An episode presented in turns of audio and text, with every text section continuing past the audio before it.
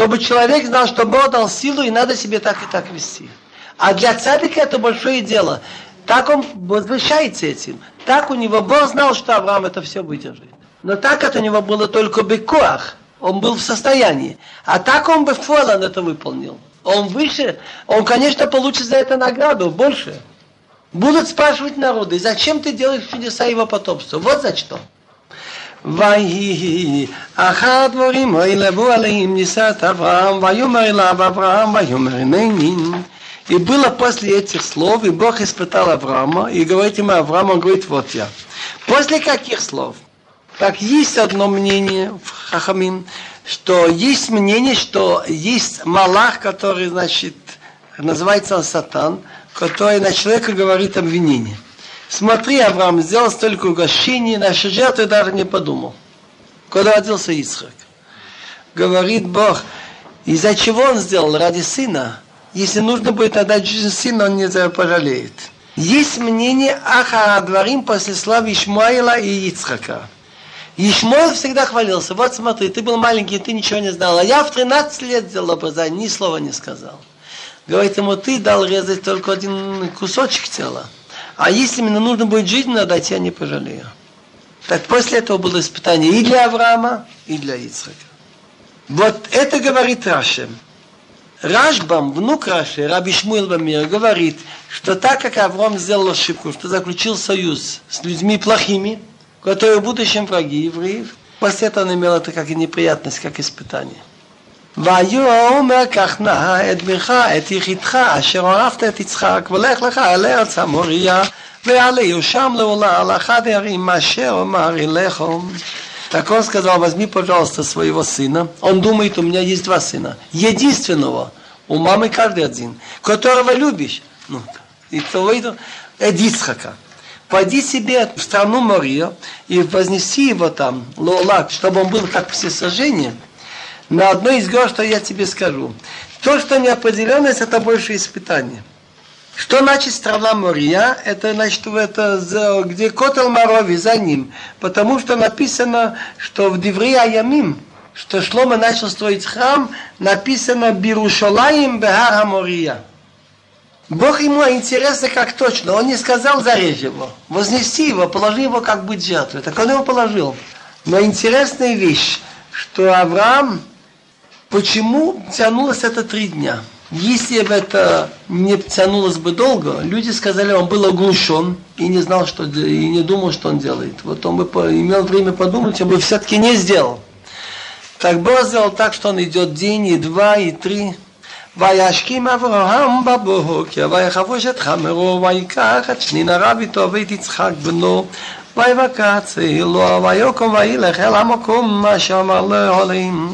Таково встал рано утром. Запряг сам своего осла. Взял двух слуг с собой. Значит, Элиезера и Ишмой, наверное, и Ицхака его сына. Наколол дрова для все сожжения. Поднялся и пошел к месту, о котором сказал Бог. Многие спрашивали у меня, что особенного, что Авром пошел? Если со мной Бог говорил бы лично, я бы никаких. А я ему сказал, слушай, ну ладно, ты бы сделал. Но честно, ты бы встал рано утром или отложил бы хотя бы до 12. ביום השלישי, ויישא אברהם את עיניו, וירא המקום מרחוק. На третий день поднимает Авраам глаза, поднял и увидел место издалека. Как он знал, что это это место? Он увидел, что облако над какой-то из гор. Так он понял, что это ויאמר אברהם אל הרעב, שבו לכם פה עם החמור, ואני והנער נלכה עד כה ונשתחווה ונשוב עליכם. Так он спрашивает слугу, что-нибудь видите? Нет. Так он подумал, вы не видите, я сон не видит. Оставайте вместе со слом тут.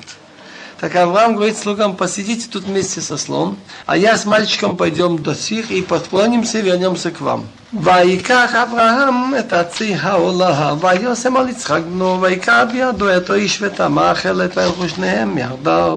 И взял Авраам дрова на жертву, и наложил на сына Ицхак, и взял в своей руке огонь с ножом, и пошли оба вместе. Зачем написано вместе? Вайлхушнехем. Но Ицхак, который ничего не знает, куда он идет, и Авраам знает, что он идет зарезать своего сына. Так Авраам идет также с такой же готовностью, как Ицхак, который ничего не знает. ויאמר יצחק אל אברהם אביו, ויאמר אביו, ויאמר הנה נבני, ויאמר הנה האיש והעצים, ויעשה לעולם. ויאמר אברהם אלוהי, האם יהיה לו עשה לעולם בני, וילכו שניהם יחדיו. Исхак говорит своему отцу Аврому, говорит он папа, он говорит, вот я мой сын. Так говорит он, Ицхак, вот огонь, дрова, а где овца на жертву? Так Авраам сказал, Бог, высмотрит себе овцу на жертву, сын мой. И пошли оба вместе. Из этих слов, что Бог посмотрит, что будет овца на жертву, на все сожжения, и добавил слово сын мой, он понял, что он это будет. Так они опять пошли вместе. Ицхак уже понял, что его могут зарезать. Шел так же спокойно, как Авраам, который раньше знал. ויבואו אל המקום אשר להולים, ויבן שם אברהם את המזבח, ויערוך את העצים, ויכות את יצחק בנו, ויושם אותו על המזבח ממעל העצים, וישלח אברהם את ידו, ויקח את המאכלת לשחוט את бну. Пришли до места, о котором сказал Бог. А это место на горе Мария, там, значит, где стоял, был построен потом жертвенник в храме, и построил там Авраам жертвенник, разложил дрова, связал воякот, это рука, рука с ногой, значит, Ицхака сына, и положил его на жертвенник над дровами. Предание говорит, что Ицхак просил это его. Он говорит, ведь по закону, если режут, если получится поперечное движение, это уже не годится. А я ведь не больше, чем человек, вдруг я начну дрожать, так свари мне лучше э, руку с ногой. Правую руку с правой ногой, левую руку с левой ногой. Ваишлах потянул Авром руку и взял нож зарезать своего сына. ויקרא אליו מלאך אדוני מן השמיים, ויאמר אברהם, אברהם, ויאמר, הנני, ויאמר, אל תשלח ידך על הנער, ותעש לו מאומה, כי היא אתה יודעתי, קרי אלוהים מה טוב לך סך, ואדמך יתחיתך ממני. Так позвал его ангел Бога с небес и говорит Авраам, Авраам. Он говорит, вот я.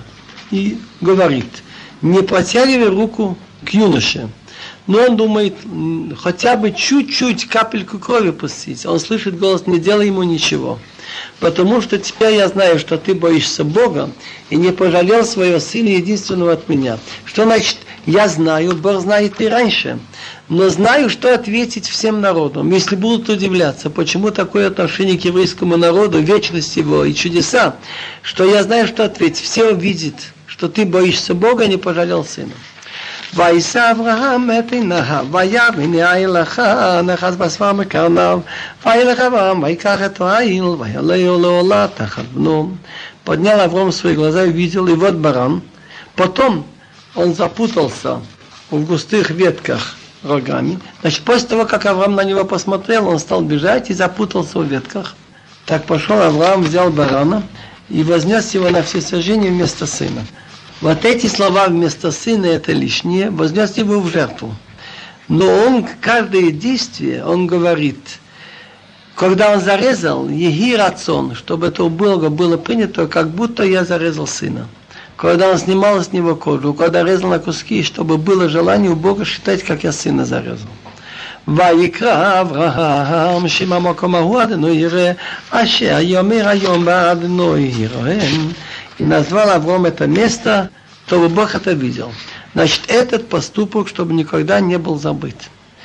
Другими словами, что он говорил, поклялся, я не хочу уйти отсюда, пока мне Бог не обещает, что если дети Ицхака запутаются в грехах, как этот баран запутался рогами в ветках, запутаются среди народов, и если они будут вспоминать, что они мои потомки, что в этом было вспомянут этот поступок. А ща я мир айом, что говорится сегодня, на горе Божественной будет видно. Так пшат – что Бог, чтобы Бог Ире посмотрел, чтобы это место Бог избрал, чтобы место было местом богослужения. Отсюда, между прочим, взялось слово Иерушалаим. До сих пор место называлось вообще Шалем. Шалем. Авраам просил, чтобы это было место Ашем Ире, чтобы Бог видел. Так Бог сделал так, что в языке людей, чтобы смешались оба слова. Ире Шалем получался Иерушалем. Потому что имя Шалем дал Шем, сын Ноаха, неудобно отменить. Авром дал имя Ире, Так Бог хотел, чтобы не обидеть ни Авраама, ни Шема. ויקרא המלאך אדינוי אל אברהם שנית מן השמועים ויאמר בנשבעתנו מאדינוי כי יען אשר עשית את הדבר הזה ולא חסכת את ממך את יחידך כי בריך אברך ואבא בעת זרעך ככוכבי השמיים וכחול אשר על שפת היום וירא זרעך את שער אויביו ויתברכו בזרעך כל גויי הארץ עקב אשר שמעת בקולים позвал ангел Бога к Аврааму второй раз с небес и сказал, с собой я поклялся, говорит Бог, что за то, что ты сделал это дело, и не пожалел сына своего единственного, что благословлять я тебе буду благословлять. Два раза говорил, за один за отца, за сына. И размножить размножим, значит. Два раза сказано, один раз за отца, один раз за сына. Твои дети, как звезды на небе, и как песок, который на берегу морском, твои дети будут наследовать ворота, вход в страну врагов.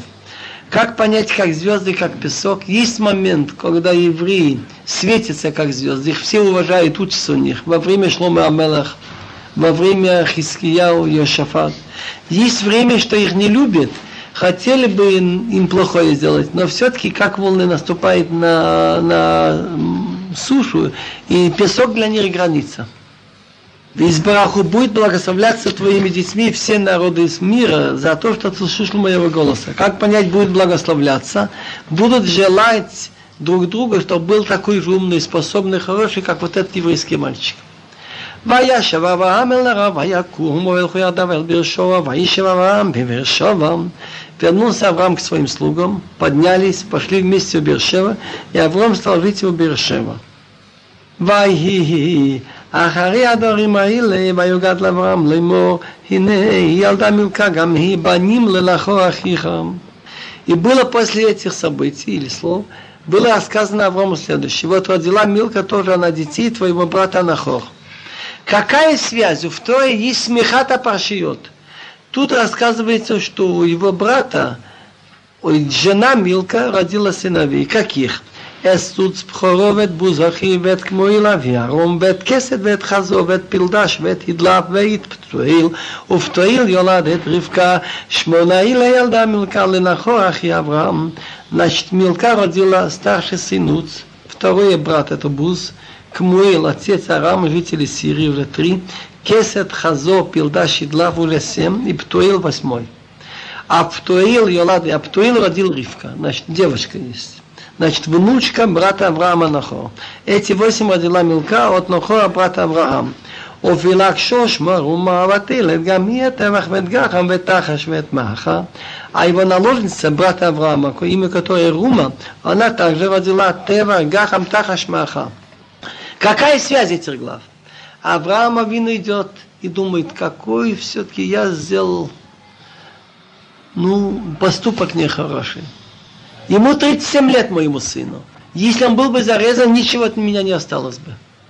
От него. Надо было давно женить, хоть было бы потомство. Так это совсем жутко. Надо искать невесту соответствующую. Так, после этого ему рассказано было, Милка, жена брата Авраама Нахор, родила несколько сыновей, и у одного из них родилась дочка. Ривка. То есть уже родилась соответствующая пара для Ицхака. Нитреш говорит, Ома Раби Ханина, Шемот Хадашим Алуми Бавел. Название месяцев евреи взяли вавилонян. До Вавилонского плена не было названия Нисан, Яр, Сиван там. Было Ходеш Аришон, Ходеш Ашени. После уже Вавилонского плена мы находим Хейдеш Кислев, находим уже название. Значит, название месяца в евреи взяли у вавилонян, вошло в их язык. Решлоки Шомар, Авшемют Малахим. Название ангелов тоже евреи потом, после Вавилонского плена. Так вот, например, здесь написано Шлоша Нашим, три человека – а уже в Даниил написано вот этот из человек, ну ангел, Михаил, Гавриил. Так эти ангелы, которые были у Авраама, Михаил, Рафаил, Гавриил. Задача одного – вылечить Авраама, задача другого – Гавриила – перевернуть дом, а задача третьего – Михаил. Михаил – это ангел еврейского народа, защитник его. Два слова Михаил, кто еще как Бог. Так Михаил, он тот должен был сообщить, что родится Ицхак, Усар. Омар Аблеви. Эхад нире лобит мус садки, эхад битмус навати, эхад битмут арави. Один выглядел как хлебопек, один как моряк, один как араб, араб, ну это который идет по пустыне, бедуин, араб. Авраам решил так сделать. Если я увижу, что они между собой относятся друг к другу с уважением, значит они приличные люди, и я их быстро заведу. Когда он увидел, что они между собой как-то с почетом, он побежал за ними и поклонился до земли. Тора говорит, что перед тем, как разрушить дом, Бог сказал Амхасе аними Авраам, ашер они росе, неужели я скрою от Авраама то, что я собираюсь сделать? Авраам хайо е легой гадол отцом. Авраам быть будет народом большим и сильным. Значит, я его уважаю, потому что он учит детей и домашних, чтобы идти по пути Бога. Другими словами, так как я Авраама люблю, за то, что он всех людей привлекает ко мне, и так как я ему отдал эти страны, надо ему сообщить, что я хочу сделать со домом. Так вот, на эти слова Авраам, Хойо и Авраам быть будет, говорит Митраш удивительную вещь. Слово Ие, Юд это 10, Хей это 5, еще раз 10 и 5, получается 30. Авраам будет, что в каждом поколении найдутся 10 Авраамов. 30, 30 Авраамов. Так Авраам был один в свое время, Ахад я Авраам. И в другие поколения трудно найти, как Авраама Авину. Не валяется Авраама Авину. Как же אין לך דור ודור שאין בו שלושים צדיקים כאברהם. Но я слышал от Рава Рабхаймка из из Антверпена, что этот мидрш объясняется другим. Что почему ему дали имя Авраам Ха-Иври, отсюда слово Иври, шекол хаолам меивер зе, веху меивер зе. Весь мир на одной стороне, а он на другой. Другими словами, он не подчиняется общественному мнению. Он не делает именно как все, чтобы не отличаться от всех все служат идолам, он говорит, нет, это неправда, и я не буду служить идолам. Значит, он в этом отношении, то, что он чувствует, что он прав, он старается идти по этому пути.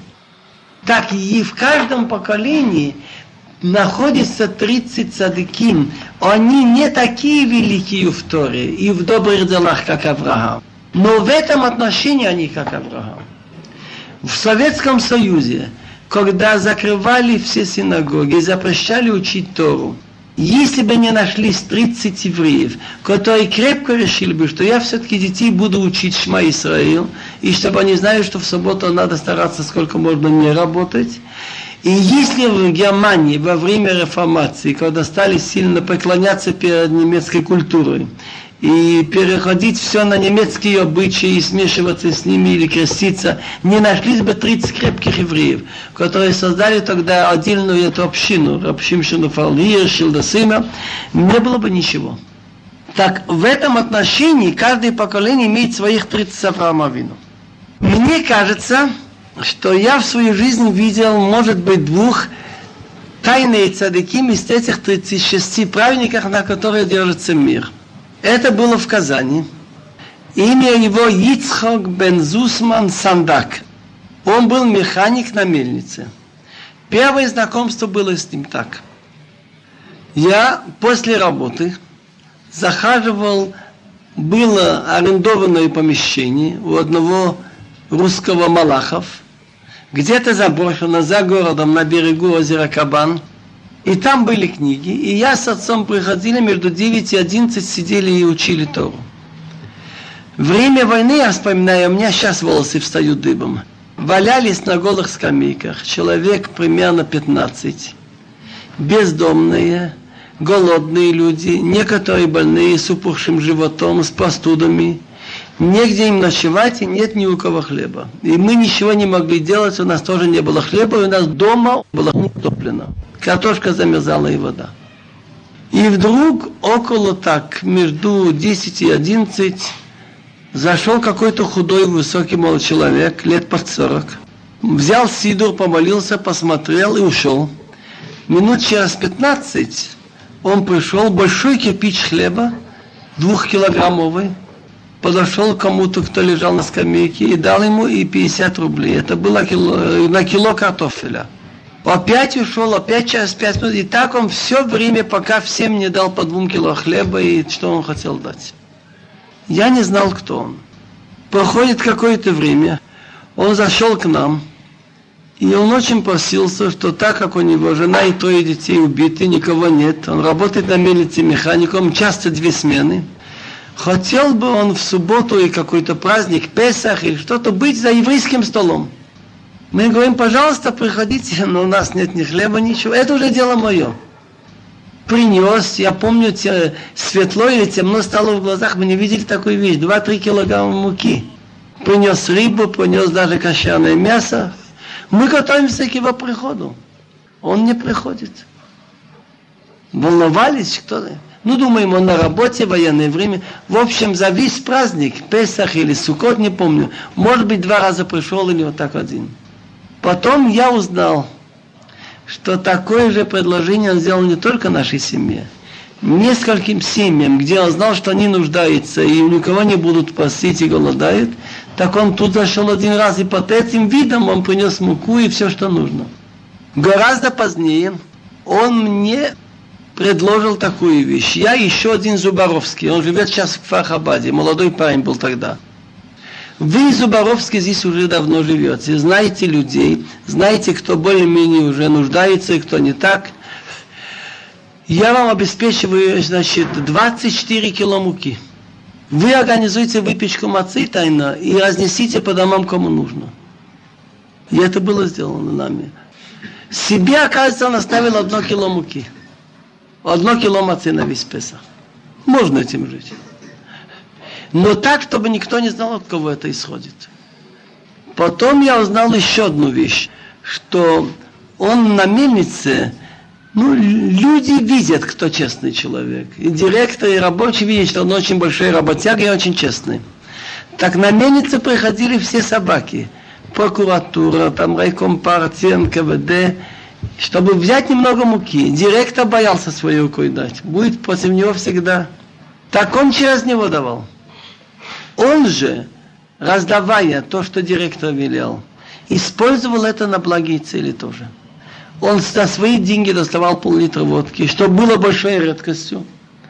Дал им выпить, сидел, беседовал, выслушивал, кого они посадили, какие у них дела.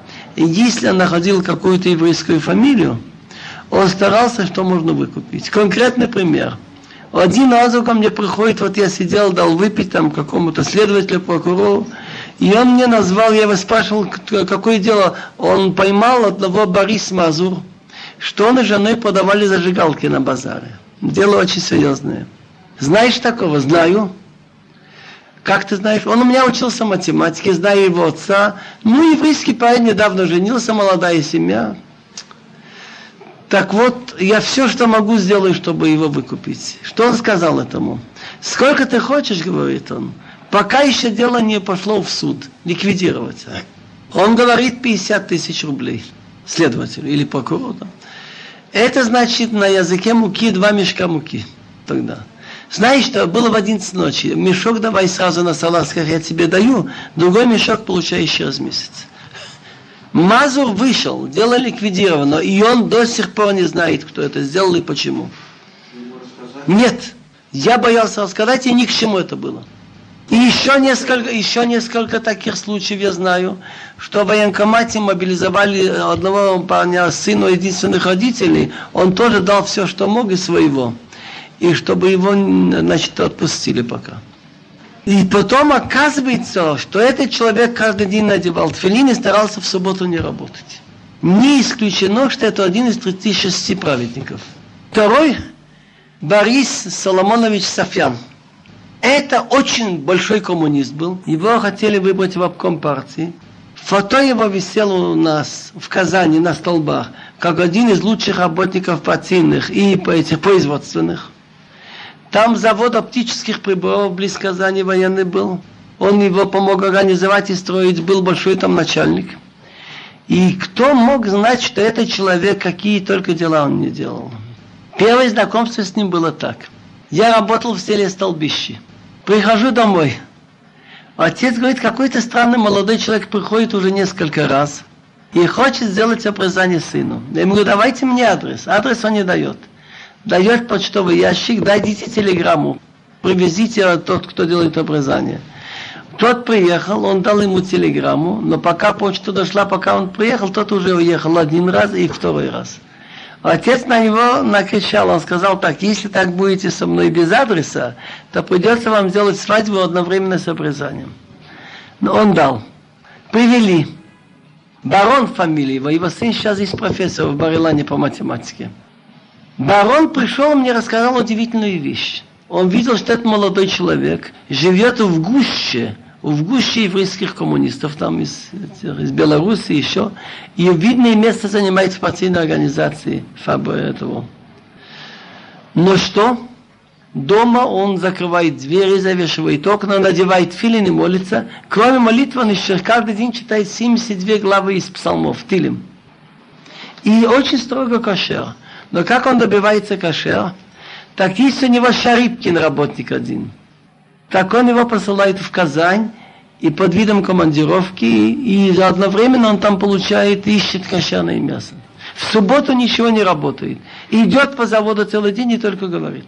Странное дело. Я стал интересоваться дальше. Оказывается, из Ленинграда мне рассказали несколько людей, что они приехали в, кажется, третьей стадии дистрофии. Уже не было сил подниматься на автобус. Конечно, голодный, нигде работать, встречает его. Из Ленинграда, и дай ко мне.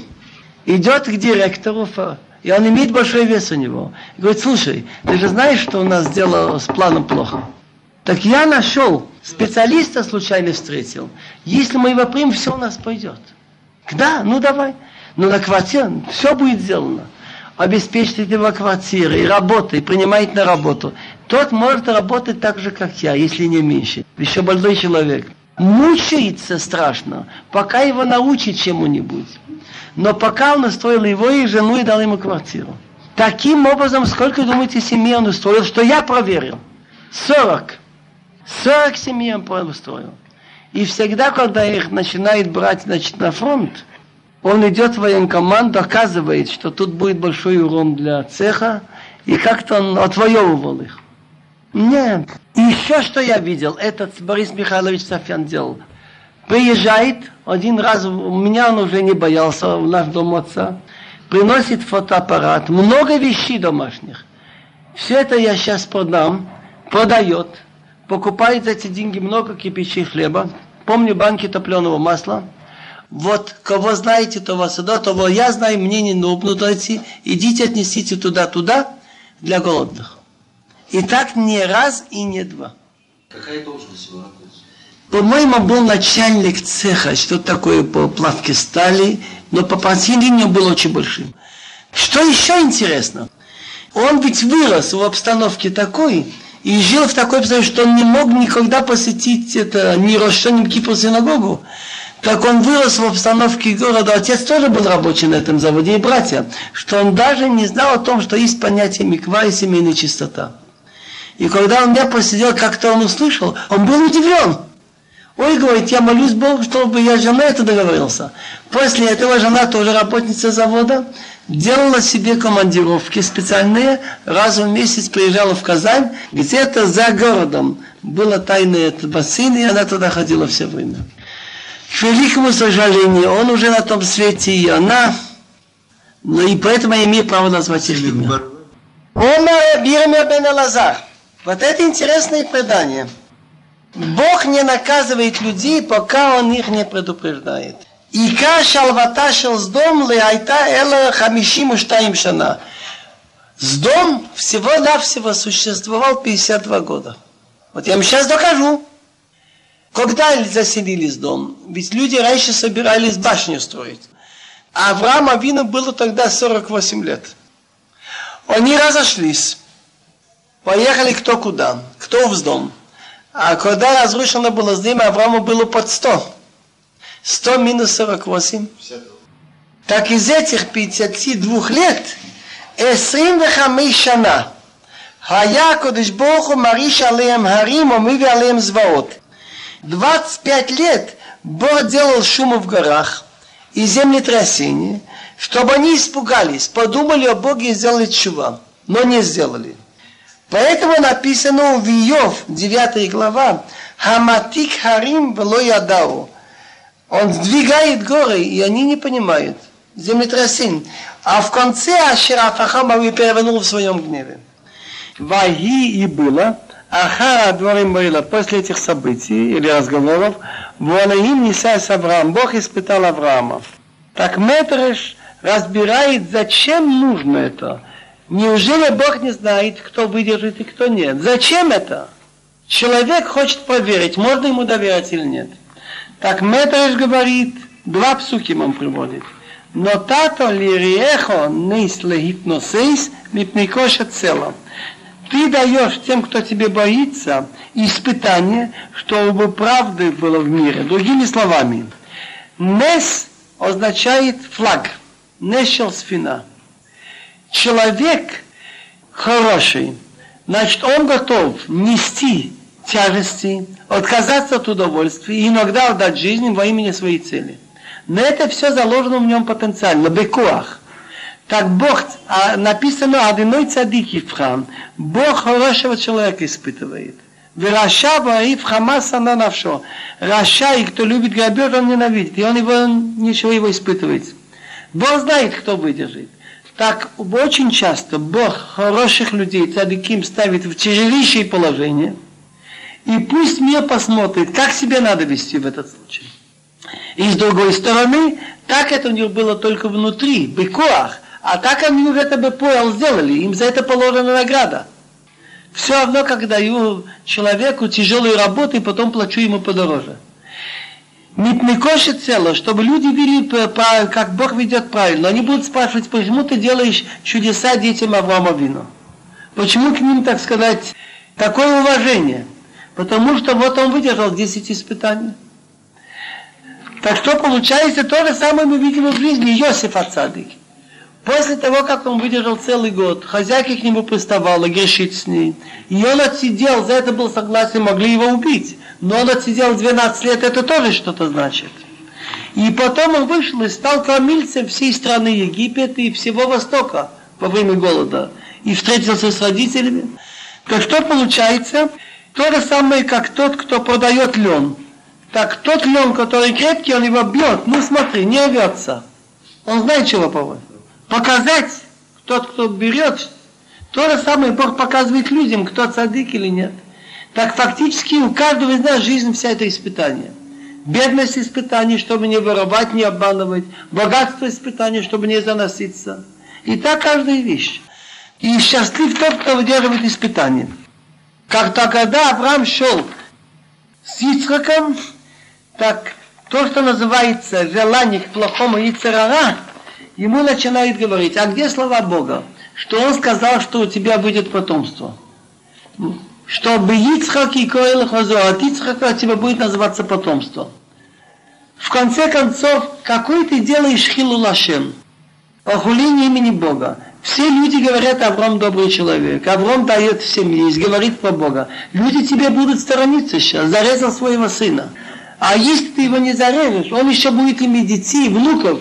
Ты их всех будешь обучать. Вырастет целое племя боящихся Бога в мире. Ты знаешь, сколько миллионов митцвот получится. А так ты только одну митцву не выполнил, принести его в жертву. А Авраам говорит нет. Теперь положил он его на жертвенник. А рассказывается, что Ицхак попросил отца, чтобы он ему связал руку с ногой и другую. Почему? Потому что когда шхита, когда режешь, должно быть по закону без поперечного движения, только продольное, по еврейскому закону. Так он говорит, я не больше, чем человек, вдруг я буду вздрагивать, будет все посул. не по закону. Получается, что Авраам и Ицхак были оба готовы от всего сердца. И вдруг он берет ножик, он слышит голос, не протягивай руку к мальчику. Ну, он думает, хоть капельку крови, написано алтарь сломумом. Не делай ему ничего. Так Бог сказал, Лоах Алил Брити, не нарушил мой союз, у Мецос Фатайло Ашаме. Вышло из уст, я не буду менять. Как понять, не нарушил союз? Ведь Бог с Авраамом заключил союз, что из него выйдет потомство. Потом он сказал, понеси в жертву. Но Авраам понимает, что наш разум ниже, чем Бога, и нечего спрашивать. Так когда я сказал, Кахно, возьми сына, я не сказал Шахатыю, зарежь его. Но как я сказал? Вехалейху. Вознеси его, положи его в качестве жертвы. Я сказал, как избихо леомати шахаты, алею. А сикты, ты его положил, киямто, ты уже видел. Выполнил. Теперь ахтыны. Так получается так, луах алел прийти, не нарушил мой союз, что я с тобой заключил, что будет потомство. У муцос фатайле ашаме уст, я не буду менять. То, что я сказал, вознеси его в жертву, я не отменяю. Ты вознес. Все, хватит. То же самое, что царь сказал своему другу, а ну, хале бинхала шулхан. Твоего сына вознеси на мой стол. Тот испугался, думал, он велит его зарезать, и что он принес его, сына положил на стол с ножом. Он сказал, я не сказал его убить или съесть. Халею, приведи его ко мне к столу. Так я имел в виду ко мне к столу, что я имел в виду, он не понял чтобы быть около меня, посидеть э, за столом. Как написано, вело алта либи, мне на сердце не взошло. Значит, я не имела в виду, чтобы его зарезать. После этого написано, Авром поднял глаза, он увидел барана. Вая виньяил. Ахан и Ахаз басвар беканов. После этого он зацепился в густые ветки рогами. Зачем такая мелкая деталь? что 3000 с чем-то лет тому назад, 600 лет, допустим, когда он уже положил его на жертвенник, вдруг баран бежит и зацепился рогами в ветках. И он его взял. Пшат, что Бог ему подвернул барана. И он, значит, баран бежал и вдруг зацепился. И он его вознес вместо жертвы. Это пшат. Но тут глубокий смысл на поколение. Тора это не просто рассказы. Масы, а вот, дело в том, что такое Симан Лабаним. Омар Абьюдн, Аха Кола Масим, после стольких чудес, таких столько великих вещей, евреи попадаются и грешат. Это же удивительно. У Мистапхим Бецарот, они согрешили, автоматически они вынуждены зацепиться в неприятности. Что же получается? Так весь год приходит Рошашана, они берут шофар, это рог барана, выполняют митцват кият шофар – и этим самым они вспоминают о том, что они потомки Авраама и Ицхака, что был готов идти во имя Бога на смерть. Так эта память их перед Богом при общении к этому будет помогать прощать грехи. И приведет к тому, как написано, что в конце концов Бог избавит евреев. Это написано поэтически «Вашем Алаким Башафаритка», что Бог потрубит в этот рог великий. Ну, освободить нас. То говорит другой, что Авраам Авину видел Айл Нитош Мин Хореш, в Мистабер Бахореш. Баран от одной рощи выбежал, зацепился в другую. И так дальше. Он все бежит и хочет куда-то. Ему сказал Бог, так будет с твоими детьми.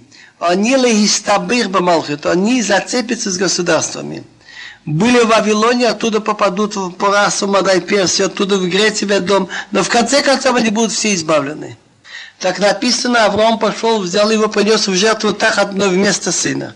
Как понять так одно вместо сына? Когда он зарезал его, он сказал, чтобы Егир отцом, как будто я сына зарезал. Когда он брызгал кровь, Егир отцом, чтобы это кровь моего сына. Когда он клал на огонь там сало, куски, что это было как бы мой сын. Так он дал имя этого места, Ваикро Авраам Шима Мокримаху Адыно Ире. Что такое Ашем Ире? что если дети Ицхака будут делать нехорошие дела и заслужат наказание, все-таки, чтобы было смягчено Ашем мире, чтобы ты видел этот поступок. Все-таки, чтобы это вспоминалось. Так Авром назвал это Ире. Что такое Ире? Что Бог это видел, чтобы никогда не забылось. А Шейм Малкицедек был царем этого города, он назвал это место Шалым. Говорит Бог, что мне делать? Я попал в неудобное положение. Оставить имя Ире, как Авром назвал, Цадик этот Шим будет обижаться. Его имя отменили. Оставить Шалаим, Авраам будет обижаться. Он тут, можно сказать, кровь пролил. Так я что сделаю? Пусть люди объединят и будут говорить Ире Шалаим, Иерушалем. Отсюда получилось это место. Так а Бог ему показал, что в этом месте будет построен храм и разрушен. И еще раз построен и разрушен. И еще раз построен. Вот это ты не знал. Ваика Авраам Шима, Ашем Ире, Бог увидит это место, чтобы это место будет богослужением. Это уже построенный храм. Ашер Йомер Хайом. Сегодня говорят, Беар Ашем, чтобы в этом месте было что-то видно. Это он разрушен. Ероэ, Бог будет виден, это уже второй раз построен. То есть третий. Так получается, что Аврааму показали всю эту историю. Теперь идет о том, что Бог поклялся. Так Авраам говорит Богу, дай мне обещание, что больше ты меня не будешь испытывать. Хватит. Так Бог сказал, что я поклялся за то, что ты сделал, я, значит, уже размножить, размножил. Так он ему дал обещание, что больше уже не будет испытаний. Это Нисайон Ахарон. Что такое Нисайон Ахарон? Последний. Так он висит, как все. Не выдержал бы это испытание, все девять пропали. Поэтому написано, вот это вы не обратили внимания, но как сказал Бог ему, нигде не написано, прошу тебя, первый раз лех лехомиацха иди, поезжай туда-то. А тут написано, кахно, прошу тебя, возьми сына. Почему он не попросит? Ты слушай, говорит, ты столько выдержал, прошу тебя, выдержи это испытание тоже. А то как-то тоже сможешь. Сейчас будем читать Мафтир, Паша Твоера. История Мафтир. Враги евреев чувствовали, что вся сила еврейства в их учении Торы. И поэтому были времена, что они запретили читать Тору. Молиться, пожалуйста, но учить Тору в синагоге нет. Как же быть? Ведь чтение Торы вел Моше Рабыну, чтобы в течение года читали Тору каждую субботу. Так они догадались такую вещь сделать взять из пророков кусочек, который по содержанию напоминал бы эту паршу, и это читать. После того, как эта гзира, этот приказ был отменен, оставили после чтения Торы, чтобы читали эти кусочки из пророков, из брахой перед ними после. В эту неделю рассказывается, что Авраам и Сара, которые не имели детей, Бог им помог и на старости родился Ицхак. Такой же аналогичный случай был во время пророка Илиша, что в городе Шуним одна очень почетная семья, у которой он всегда останавливался, он дал им браха, чтобы у них родился ребенок и родился сын. Будем читать. Это Млахим Бет, глава 4. ואישה אחת מנשי בני הנביאים צועקו אל אלישע לאמור עבדך אישי מת ואתה יודעת כי עבדך היה ירא את אדינוי והנושה בא לקחת את שני ילדיי לו לעבדים ויאמר לאלישע מואס לך, הגידי לי, מה יש לך בבית? ותאמר, אין לשפחתך חול בבית, כי מסוך שמן. История этого вопроса. Это было во время, когда евреи были разделены на два государства. Асерат Ашватим под названием Израиль и Иуда и Беньямин со столицей Иерушалай. Так был один царь Ахав, который копировал обычаи гоим идолопоклонников, и особенно его жена Изевел, она очень ненавидела харидим, верующих евреев. И был пророк Илья Нави, который имел много учеников. Они назывались Бней Ханвиим. Учитель это как э, отец, а дети, а ученики как сыновья. Так она их преследовала, и надо было их прятать. У этого Ахав, который большой хилани и смеется над еврейскими законами, как раз управляющий по дому Ивадья, он сам был не еврей по происхождению, он был эдуминитянин, который принял иудейство, и был очень кошерный человек. Так что в кухне, в царском доме было очень кошер, что Илья Нови мог есть.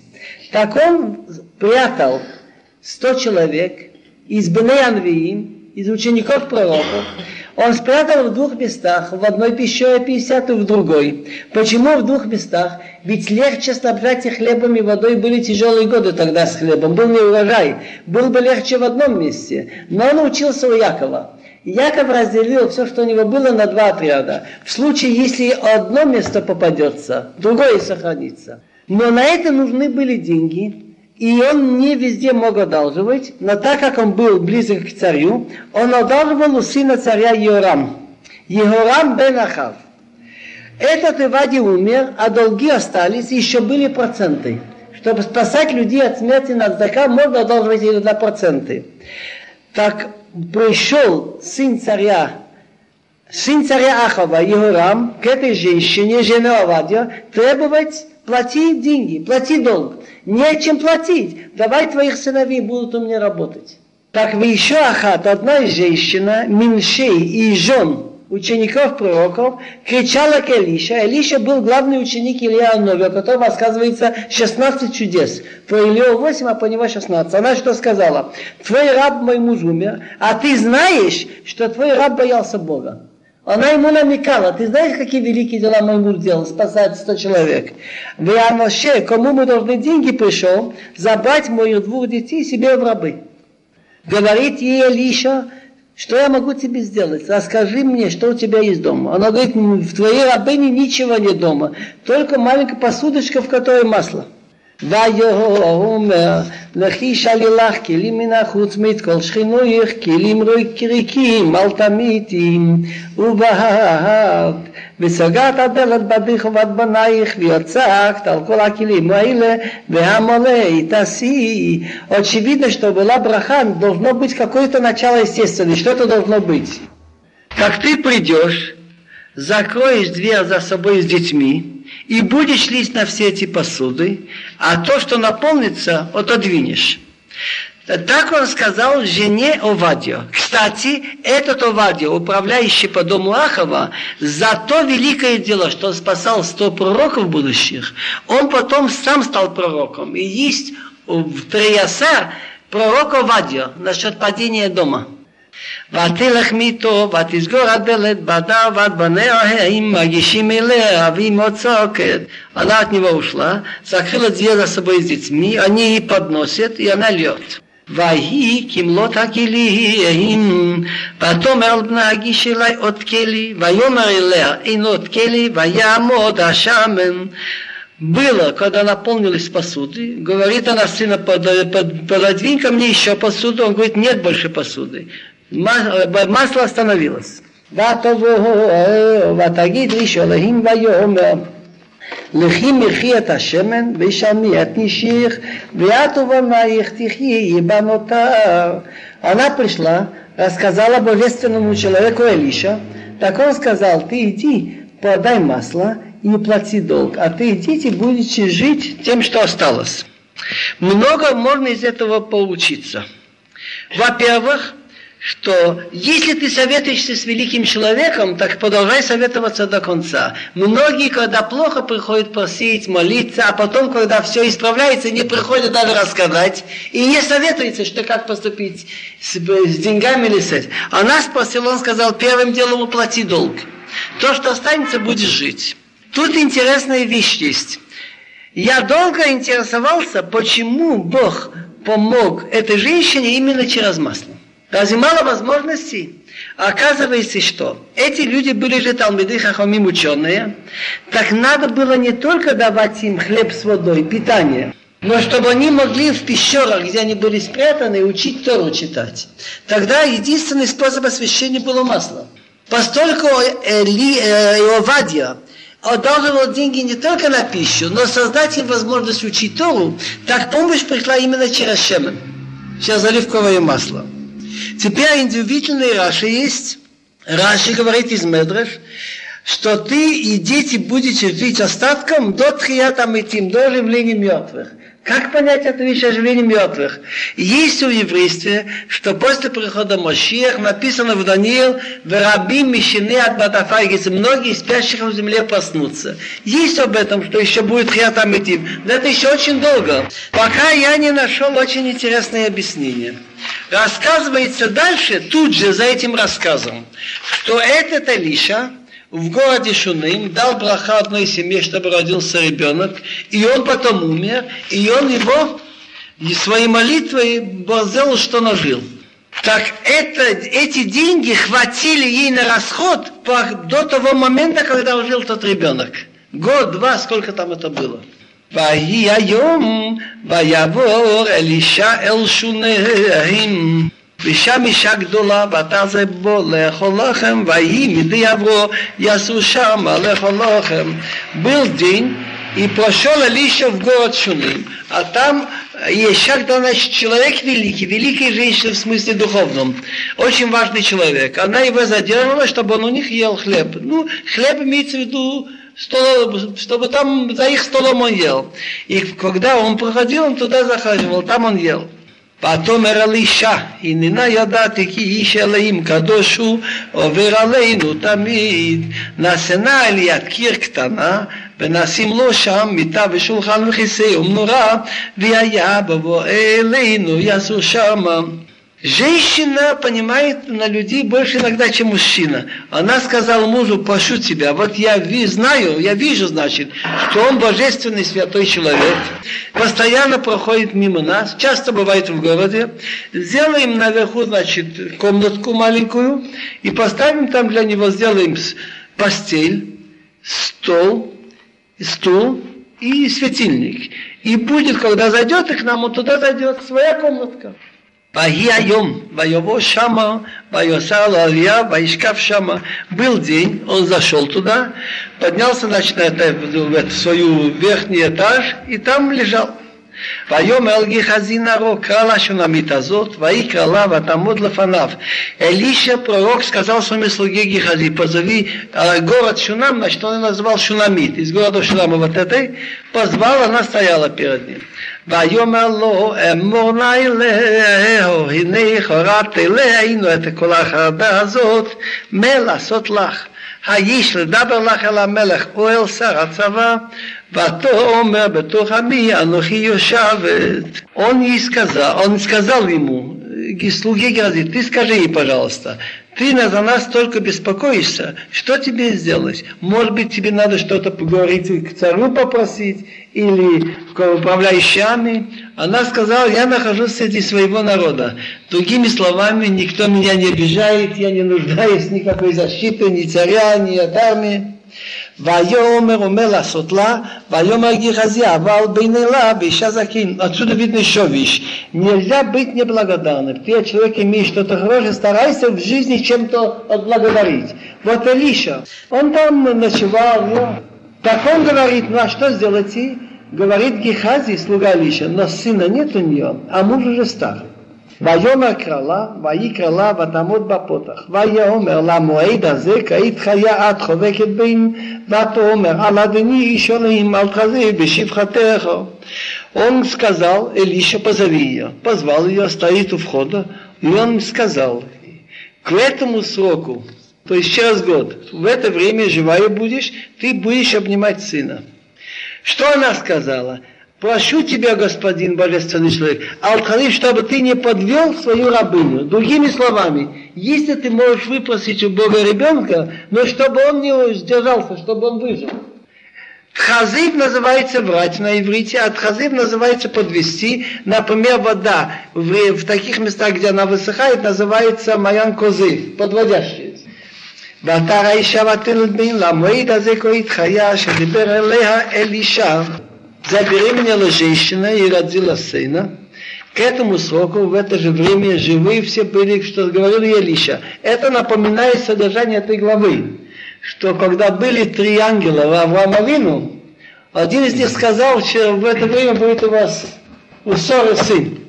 Ваигдала Йолет, ויהי היום ויצא אל אביו אל הקוצרים ויאמר אל אביו ראשי ראשי ויאמר על הנער сарию אל אמו ребенок подрос и был один день и он вышел к отцу там где стоят которые косят сказал отцу голова голова значит голова моя что-то болит так он сказал какому-то слуге отнеси его к маме ויסעיו ויביא אל אמו וישב על ברכיהו עד הצהריים וימות.